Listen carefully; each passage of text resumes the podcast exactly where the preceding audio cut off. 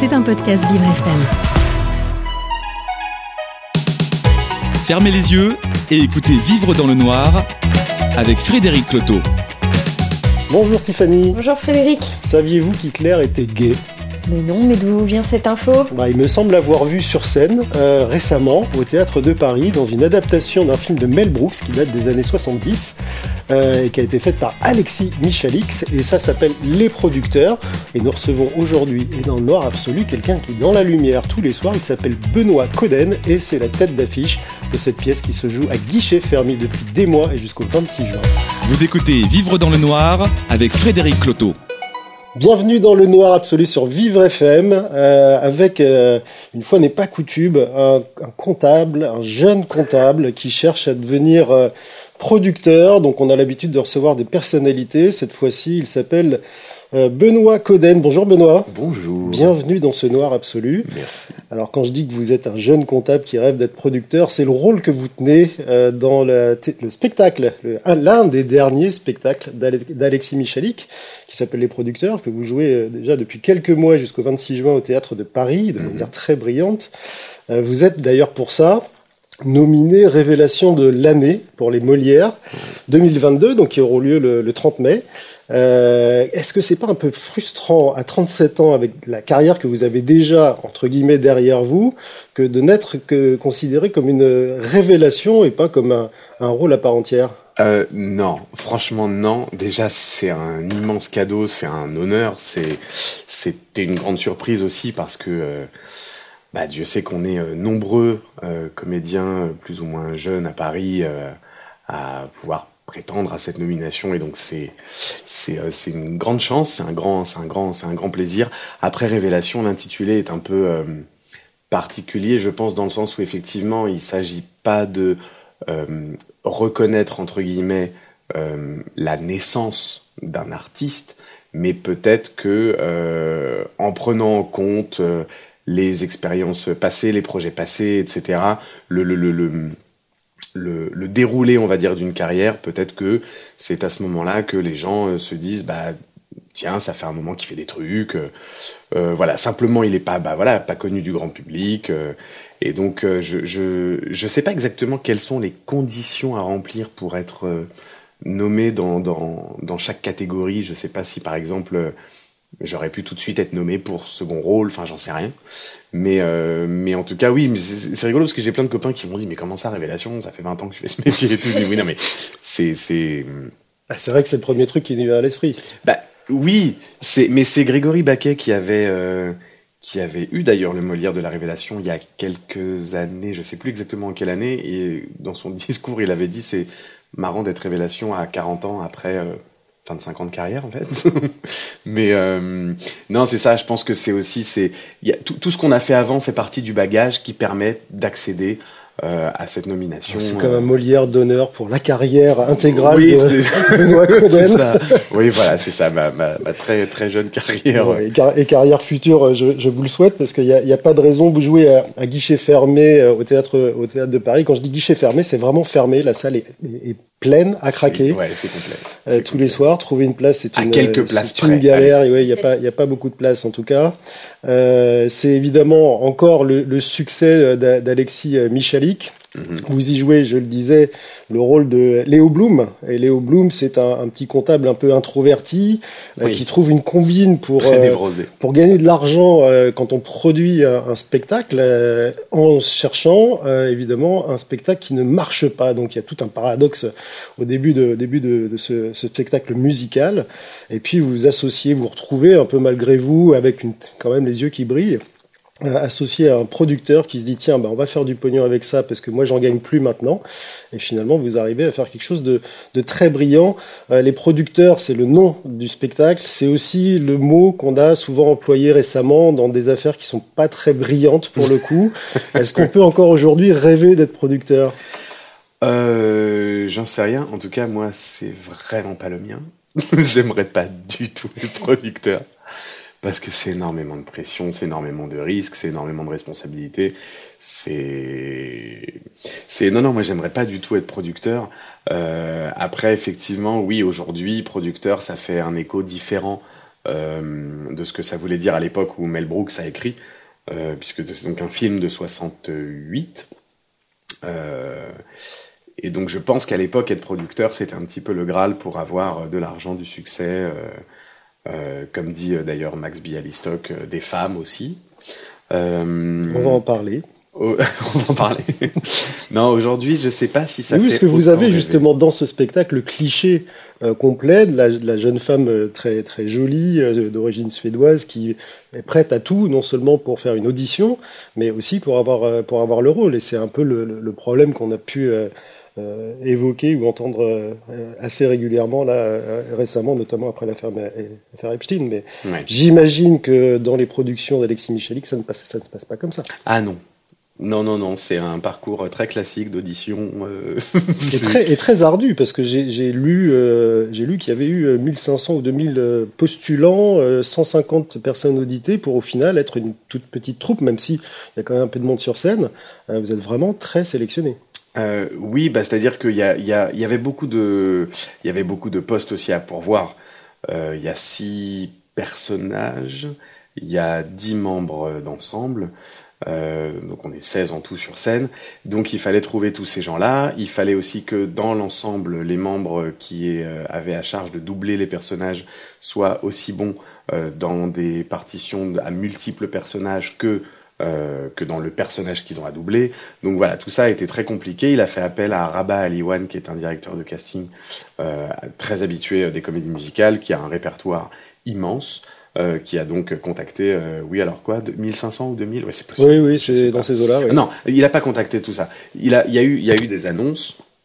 Euh... Il y a eu 2000 postulants. Voilà, c'est ça. Il y, a, il, y a eu, il y, a dû avoir 2000 CV qui ont été envoyés. C'est à peu près ce qu'ils ce qu'ils ont à chaque fois qu'ils qui, lancent une annonce de casting. Et puis, euh, oui, je sais pas combien ils en ont vu, mais c'est sûr que l'étau euh, se, se resserre de plus en plus. Et au fur et à mesure qu'on avance dans les tours d'audition, bah, on se prend au jeu de se dire, eh, mais peut-être que ça pourrait être moi en fait, mais sans trop y croire non plus et en espérant quand même de plus en plus. Et euh, c'est c'est euh, le, processus d'audition, c'est c'est horrible. Vous avez chanté la veille au soir, on est en finale, on est en finale. Ouais non, non la veille au soir, j'ai regardé euh, les producteurs. j'ai regardé le film de 2005 pour me non pas pour copier, pour faire pareil parce que ça aurait eu aucun sens, mais pour essayer vraiment de m'imprégner de l'énergie euh, du, du, personnage et, de, et, de, et du, du, du, film, du spectacle dans son intégralité pour essayer vraiment voilà, de coller euh, au maximum à ce que Alexis recherchait. Et, et est-ce que le, le fait d'avoir déjà joué dans, dans une, une, création d'Alexis Michalik euh, pouvait à un moment où vous a avantagé? Euh, Le seul avantage que ça a pu m'apporter, c'est qu'il me connaît et que donc lui, l'humain est très important pour lui. Il s'attache autant à l'artistique qu'à l'humain, puisqu'il raisonne vraiment en termes de troupe, au sens, euh, au sens groupe. Et donc il cherche des, des, gens qui ne seront pas des individualités euh, perturbatrices, on va dire. Il cherche des gens qui sont euh, qui sont agréables en fait en, société, en communauté, qui arrivent à jouer avec d'autres personnes sans les écraser, sans vouloir tirer la couverture. Voilà, donc c'est, je dirais, le seul avantage que j'avais peut-être par rapport à ceux qui n'avaient jamais travaillé avec lui, c'est que bah il me connaissait, il savait qu'en équipe, je suis, je suis plutôt un bon camarade et que euh, qu'on n'a pas trop à se plaindre de moi, euh, si ce n'est que peut-être euh, je fais chier tout le monde avec mes blagues un petit peu nulles parfois, mais voilà, il n'y a rien de très grave. On attend de voir ça ou d'entendre ça dans le Oh non, non, bah non, non, non, non. Non, pas là non, non, vous méritez beaucoup mieux. Non, non, vous méritez mieux. Euh, mais non, non, du coup, c'est ça. Après, il, est, il avait évidemment, évidemment un grand pouvoir de décision sur le casting, mais c'était pas le seul à choisir. Il fallait aussi euh, plaire au chorégraphe, il fallait aussi plaire euh, à la chorégraphe claquette, il fallait aussi plaire aux producteurs, aux vrais producteurs eux, cette fois, parce que euh, ben voilà, on travaille pas que avec le metteur en scène, on travaille avec avec avec tout, tout, toute l'équipe créatrice, tous les autres autour, et donc donc non non, j'ai pas été j'ai pas été avantagé j'ai passé les mêmes tours que tout le monde. Vous travaillez, vous êtes vraiment multifacette. Euh, j'ai eu moi la chance et le plaisir de, de vous voir sur scène euh, tout récemment.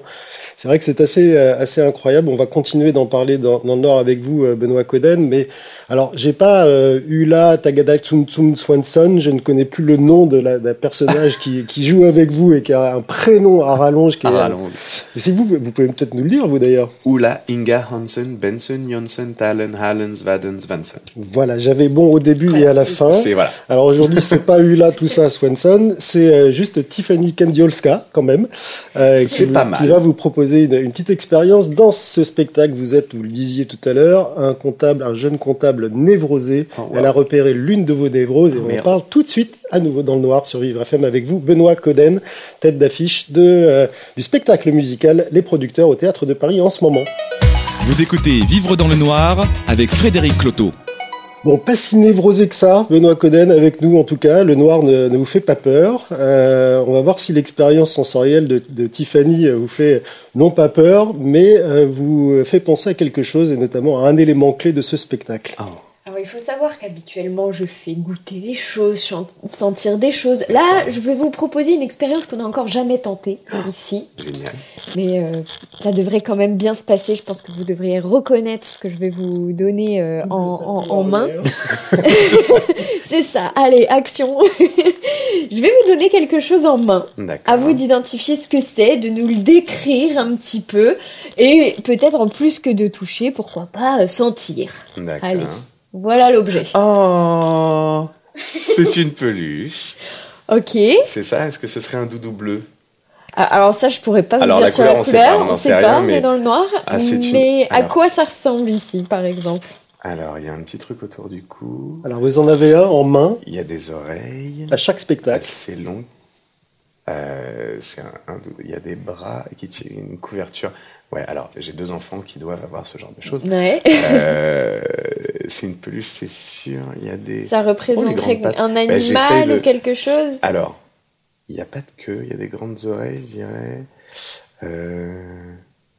ah, c'est génial de pas savoir. Il y a des bottes. Ouais, il y a quelque chose au Euh, niveau des pieds. Je sens pas de moustache. je sens pas de museau. Ah, je sais pas, je dirais une souris. Bah non, une souris, alors une queue. Ah oui, Ah là c'est là. pas une souris. C'est pas une souris. C'est fou parce que ça pourrait paraître évident, mais en fait, dans le noir, euh, C'est- d'un ouais. coup... Bah, je pars sur un animal parce que les oreilles ressemblent quand même fort à euh, des oreilles de lapin, mais il n'y a pas de petite queue. Vous avez lâché le mot. C'est un lapin? Ah oui, c'est un lapin. C'est un lapin, mais il n'y a pas de queue, le pauvre. Bah, écoutez, Bah alors, petit pépère. Il n'y a pas de queue. Peut-être Ouais, qu'il est rangé dans le pantalon, je ne sais pas. C'est ça, il a, des, il a des belles bottes. en tout- Enfin, il a l'air d'avoir des jolies chaussures. Ah, et puis il a une particularité, Tiffany ce lapin. Oui, et donc vous le disiez en plus tout à l'heure qu'il avait l'air de tenir quelque chose. Il Il, tient. tient quelque chose en main. Et Effectivement, je vous laisse sentir ce quelque chose. Il y a une petite odeur dessus. Oh mon dieu, j'adore ce parfum. Ah, Ça je vous- J'adore avez- ce parfum parce que ça me rappelle quelqu'un Ouais, une personne du coup plutôt? que, ouais, que j'ai bien connu. Oh waouh Alors, je serais incapable de dire ce que c'est, mais euh, j'adore cette odeur. Attendez. Et c'est le parfum de ma partenaire? Non. On n'est on n'est Non. pas allé dans la recherche jusqu'à Bah non, je me suis- non, mais je me suis dit, c'est très fort. son parfum. c'est très très fort. C'est mignon. Je- si je elle dois sent reconnaître quelque chose. l'odeur Bah ça, ça Au peut moins être vous une dire ce odeur que ça qui vous parle. inspire. Ouais, qu'est-ce que ça vous inspire? Vous avez dit ça vous rappelle quelqu'un? Mais C'est une odeur qui est, qui est plutôt fraîche, plutôt un- sensuelle. alors, je dirais un parfum. Un- je suis entre le parfum et le produit euh, cosmétique. Ouais. Je sais pas. Je sais pas trop si c'est vraiment euh, genre une fragrance ou, l'odeur d'un produit, genre une crème de jour ou quelque chose. Ça peut un peu Euh, rappeler des crèmes, ouais. C'est fleuri, je dirais. Ouais. C'est fascinant cette expérience. Vous êtes dans la bonne direction, en tout cas. On est sur quelque chose de, de bien fleuri. Hmm. Et puis comme vous avez un, un lapin qui est en fait un doudou en Ouais. main, Tout simplement. on retourne un peu en enfance. C'est quoi C'est la, la mustela C'est quoi? Bah ouais, en fait, vous l'avez. C'est un parfum Mustela, mais à base de fleurs d'oranger. Forcément, c'est une odeur qu'on retrouve forcément quand, euh, quand on est tout petit dans les produits cosmétiques, notamment pour euh, prendre soin de la peau de bébé. Eh, J'étais Le pas petit loin. doudou, là, il en est tout parfumé. On a envie d'a- d'avoir euh, bah, ce petit doudou au bout du nez tout le temps, non c'est ça. Mais Ça je, je suis en train de rappelle pas me caresser la joue avec depuis tout à l'heure. Et ça vous rappelait qui du coup? Ça me rappelle une copine avec qui j'étais en cours de théâtre qui avait, en tout cas, un parfum qui ressemblait vraiment à celui-là. Mais ça m'a tout de suite plongé dans cette époque. Je l'ai vu, elle, c'est marrant.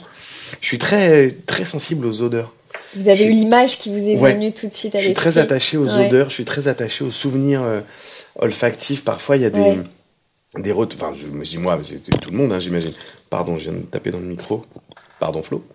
Euh, j'ai, très facilement des images très précises d'il y a fort longtemps parfois qui peuvent revenir avec simplement une odeur, un truc les souvenirs olfactifs, c'est ce qui est le plus ancré en fait ah euh, dans, dans, notre mémoire. Donc euh, forcément, une odeur, ça va très facilement nous renvoyer en enfance. d'une personne, d'un endroit, d'une humeur, d'un ouais, ressenti. À travers une odeur. C'est très très fort. Alors le, doudou que vous avez régulièrement sur scène et que vous sortez sur scène pour vous rassurer parce que vous êtes hyper stressé par le fait de, devenir producteur, ça c'est dans le, dans le spectacle. Ils, ils sont quoi lui?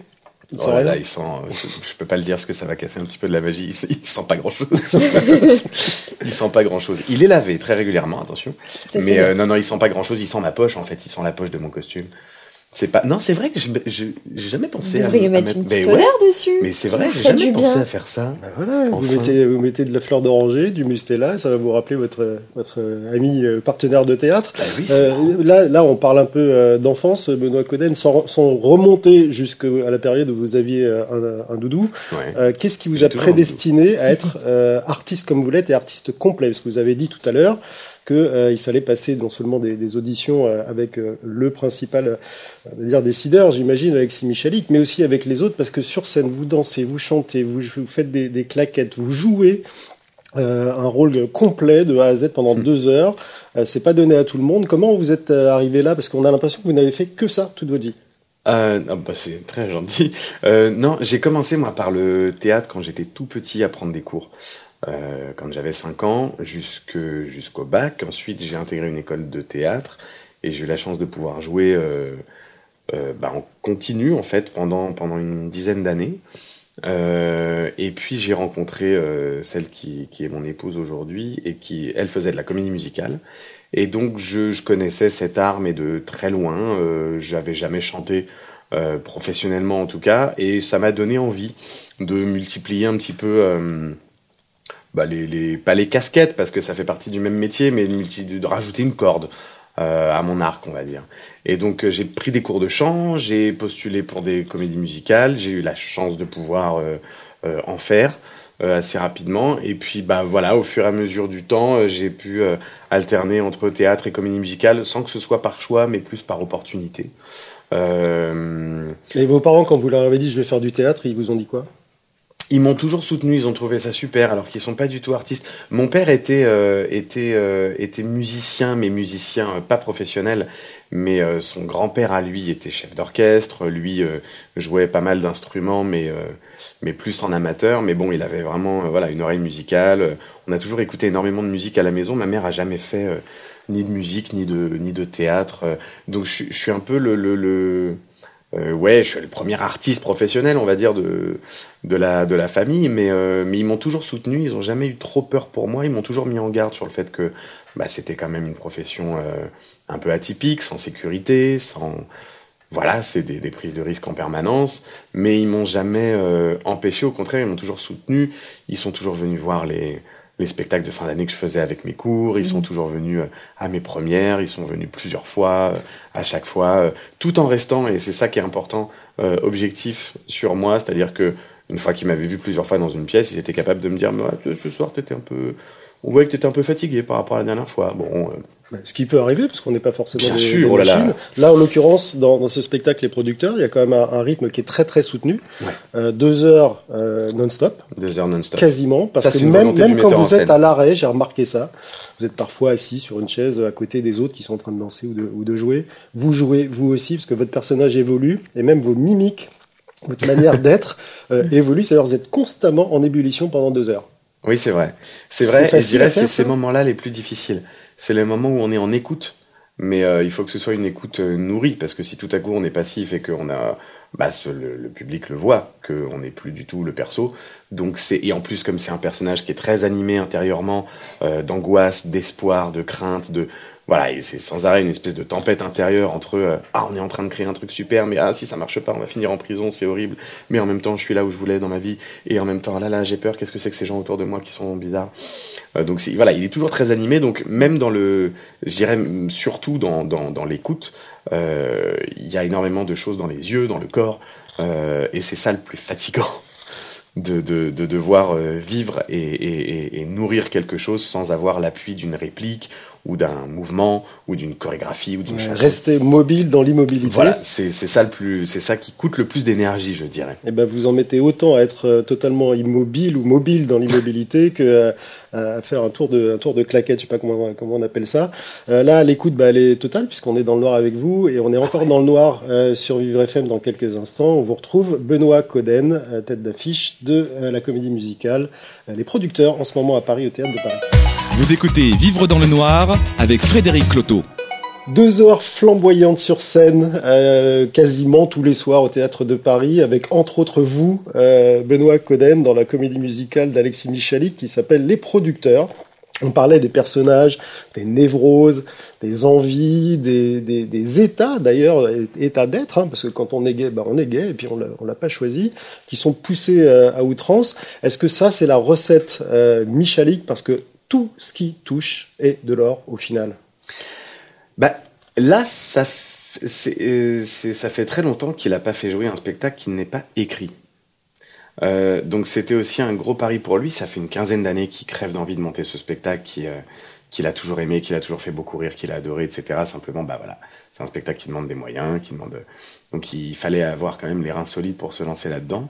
Euh... C'est une grosse production, comme on dit. Oui, oui, c'est une grosse production. C'est digne de, de, de, Chicago il y a quelques années, euh, qui jouait à, à, Mogador et qui était vraiment euh, un moment aussi. Euh, oui, oui, c'est voilà, c'est ce genre de grande production avec bah, beaucoup de monde sur scène, des orchestres, des, des, musiciens en live, du coup beaucoup de d'exigences de, techniques et de, et de personnes pour pour manipuler tout ça. Donc oui, oui, ça mobilise beaucoup de gens dès qu'on joue. Euh, après voilà, ça fait euh, ça fait très longtemps que qu'Alexis Michalik avait pas euh, mis sur scène quelque chose qui ne soit pas de lui. Et là, en plus, c'est une adaptation. Ce qui fait que le premier jour des répétitions, il nous a demandé de commencer par un filage. Premier jour des répètes, il nous a dit voilà, on va faire le spectacle. Allez-y, go. Voilà. Donc on quand on connaît un peu, on sait que quand il fait ça, il rigole pas. Donc on y va et euh, parce qu'il avait besoin d'entendre euh, bah, d'entendre ce texte euh, pour la première fois en français. Il avait besoin aussi de voir ce que nous on proposait parce que quand lui il écrit, il sait exactement ce qu'il veut, ce qu'il attend de ses comédiens, il sait quel type de musique demander à son compositeur, à quel moment ça doit démarrer, sur quelle réplique ça doit s'arrêter. C'est extrêmement précis. Là, c'est un texte qui est pas de lui, qui en plus est adapté. Donc il voulait voir comment vous pouviez vous l'approprier. Oui, voilà, de voir qu'est-ce que bah qu'est-ce que oui qu'est-ce qu'on qu'est-ce qu'on propose nous avec quoi est-ce que quelle matière on va pouvoir lui apporter euh, pour qu'il ajoute à sa matière à lui de réflexion euh, euh, personnelle évidemment. Et il y a d'ailleurs énormément de choses de ce qui, qui sont nées comme ça de ce filage quasiment improvisé euh, qui sont encore euh, qui sont encore sur scène aujourd'hui euh... Évidemment, a priori, la proposition euh, globale, conjointe, parce que vous êtes nombreux sur scène, est, la bonne, parce qu'il y a plus de 1000 personnes à chaque représentation qui viennent vous voir et puis vraiment sont enthousiastes. C'est pas juste on regarde un spectacle et on s'en va, c'est vraiment un truc qui génère des, des réactions, de, du rire et puis aussi une vraie petite passion à la fin, on se dit bah flûte c'est dommage c'est terminé. Vous avez conscience de la chance que vous avez parce qu'après la période Covid, euh, il y en a beaucoup qui rament encore pour euh, réunir quelques spectateurs euh, chaque soir et qui ont aussi pourtant du talent. Alors je sais que vous devez peut-être être sensible à ça grâce peut-être à, votre femme d'ailleurs Laura euh, qui est investi dans les, dans le, dans, sur le thème des intermittents. Mhm. mais, mais vous pensez, vous, à tous ceux qui, à tous ceux qui rament? Ah, bah, J'ai des notes, vous voyez, j'ai un petit éclairage perso. ah, c'est ça, cette lumière que je vois au loin, d'accord. Oh, bah, elle est très loin. très, très loin, oui. Euh, alors, oui, je suis euh, conscient de la chance, évidemment. Ça, franchement, avec l'équipe, c'est ce qu'on se dit tous les soirs parce que il y a, y, a, ben, y a évidemment des soirs où on est un peu fatigué, où on se demande si on n'est pas en train de couver un petit quelque chose, où on a moins d'énergie, où on a passé une journée où rien n'allait. Donc voilà, forcément, on démarre pas tous les soirs avec euh, ouais, youpi, super, go. C'est comme n'importe quel travail, c'est un métier fantastique, mais bah parfois on a simplement pas l'énergie. Mais bon, on n'a pas le choix, on y va et, et donc euh, il faut se trouver comme ça des petits moteurs et réaliser la chance qu'on a de jouer euh, un spectacle comme celui-ci dans un théâtre aussi beau devant autant de gens tous les soirs c'est vraiment une chance incroyable. Euh, effectivement, il y a eu cette immense pause euh, pour les raisons qu'on connaît qui nous a frustrés au plus haut point, mais qui a du coup donné lieu aussi à énormément de craintes et d'échecs une fois que ça a repris, parce que pour que nous on joue, bah, il faut qu'il y ait du public dans la salle. Et ça, bah, c'est malheureusement, c'est le public qui décide s'il vient ou pas, c'est pas nous. Donc, c'est, c'est, ça a été euh, un énorme euh, stress et un énorme bonheur de remonter sur scène après autant de pauses, euh, mais en même temps de remonter sur scène avec, une, création dont on savait pas si ça allait plaire, enfin, dont on savait pas, dont on avait peur de savoir, comme toute création, est-ce que ça va plaire aux gens Est-ce qu'il y aura du monde Est-ce que ça va marcher Est-ce que ça va tenir Et donc, oui, effectivement, tous les soirs, le public est au rendez-vous. On sait que c'est une immense chance de pouvoir, déjà dans l'absolu, vivre de notre métier.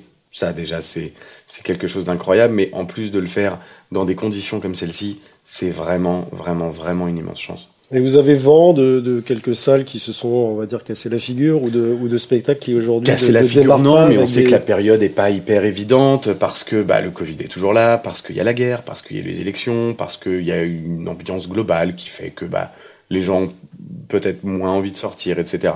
Il y a toujours. Euh, c'est toujours une question d'énergie, de. Voilà, il y a toujours des mouvements de ralentissement des salles, et puis après ça reprend, et puis ça se recalme. Donc on sait que là, la période en ce moment est pas évidente euh, pour les, en termes de remplissage dans les théâtres. Euh, on sait qu'on fait partie des plus chanceux, évidemment, euh, parce que bah, on a des copains un peu partout et qui nous disent bah, oui, on aimerait bien avoir, avoir ne serait-ce que la moitié de vous.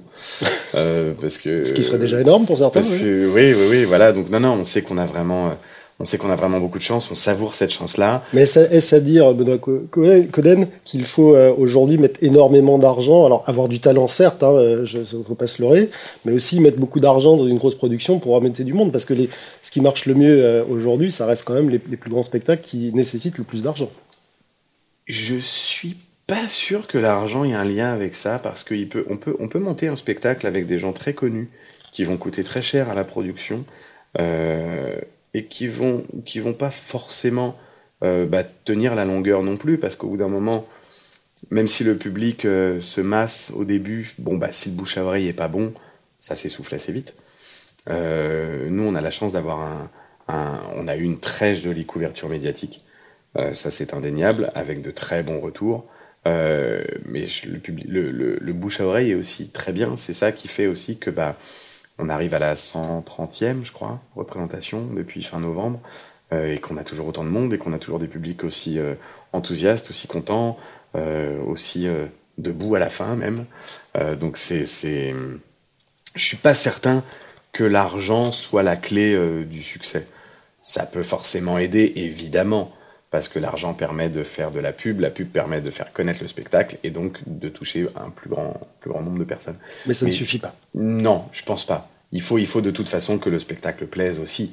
On peut mettre tous les moyens qu'on veut, si le spectacle est pas bon, le public ira pas. Et on a déjà vu des grosses productions, des trucs énormes en théâtre ou en théâtre musical ou même au cinéma, avec énormément de moyens qui plaisaient pas et bon, ça n'a pas fait un succès quoi. On va, il nous reste quelques, quelques secondes, euh, Benoît Coden, et je vais vous inviter, euh, c'est un exercice pas forcément évident, dans le noir, à vous projeter. Okay. Euh, on est le 30 mai, euh, il est 22h, vous êtes sur la scène des Molières, vous venez de remporter le Molière de la révélation de l'année. Quel est votre discours? Oh, il faut que je l'écrive. J'en sais rien. Ça va être compliqué faut, là. Ouais, non, non, il faut que je l'écrive.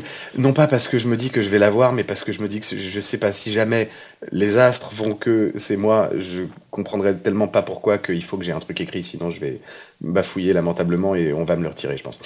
euh, donc non, là, honnêtement, si on est le 30 mai et que ne je mettez de baffe à personne déjà. scène- Non, non, non, oh là là, non. Qu'est-ce Mais- que vous auriez envie de dire là, comme ça, spontanément? Oh là là, sans originalité aucune, merci, parce que bah, je sais, il y a rien d'intelligent à dire dans ces cas-là, c'est terrible. On a envie de remercier, on est heureux, on sourit bêtement, et si on n'a rien préparé, on fait pas plus que ça, et c'est horrible.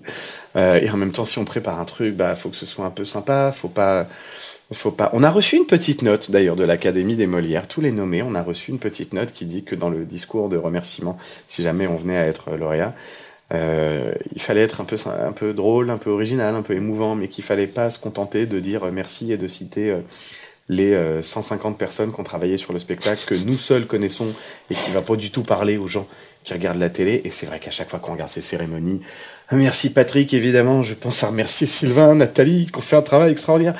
On s'en fout, on les connaît pas. Passe-leur un coup de fil après. là ne dit pas leur nom. Euh, et donc on a eu cette petite note de voilà, ne citez pas de gens que les que, que- qui, qui vont pas parler au grand public. Trouvez plutôt un axe soit comique, soit émouvant, etc. Donc il va falloir que je prépare quelque chose, même si je n'imagine absolument pas monter sur la scène des Folies Bergères pour euh, pour récupérer ce prix. Mais bon, il y a On vous- on vous- statistiquement il y a 25% de chance quand même. Donc voilà, on va on va jouer le jeu et on va faire comme si. euh, Bah, nous, Benoît Coden, on vous le souhaite. Si vous, voulez, gentil. si vous voulez nous remercier sur la scène des Folies Bergères, n'hésitez pas. je vous citerai. Euh, euh, et, pre- et prenez l'air bête, parce que en fait, quand vous apprenez l'air bête, ça vous va très bien, vous êtes très très drôle. Je suis vous payé pour, hein. J'invite ceux qui nous écoutent aussi à, à- à regarder les petites vidéos que vous faites sur, euh, sur les réseaux sociaux, où, où vous, où vous poussez la chansonnette pour, euh, pour votre femme au piano. Euh, C'est elle qui chante. Moi, je- D'abord, vous jouez très bien. c'est elle qui chante. Ouais, et vous, vous jouez, c'est encore une autre corde à votre arc. Et là, vous avez un air qui est absolument délicieux. Non mais Et- c'est affreux. J'ai ma tête de piano. Ben voilà, la tête C'est la tête de piano. piano. C'est c'est voilà, c'est l'air vide. On n'a pas eu la chance de la voir pendant L'air cette vide avec la bouche à l'envers. Heureusement qu'on est dans le noir. Oui, on n'a pas eu. de- Oh bah non, ce serait, je pense qu'on se serait barré. Non, c'est bien. On a, on a passé un très bon moment avec vous. Moi merci, aussi, merci infiniment. Merci Benoît Coden d'être venu. Et Je peux garder le doudou bonne chance sur scène. bonne chance sur scène encore jusqu'au 26 juin au Théâtre de Paris dans les producteurs. Allez-y, c'est délicieux. Merci beaucoup. C'était un podcast Vivre FM. Si vous avez apprécié ce programme, n'hésitez pas à vous abonner.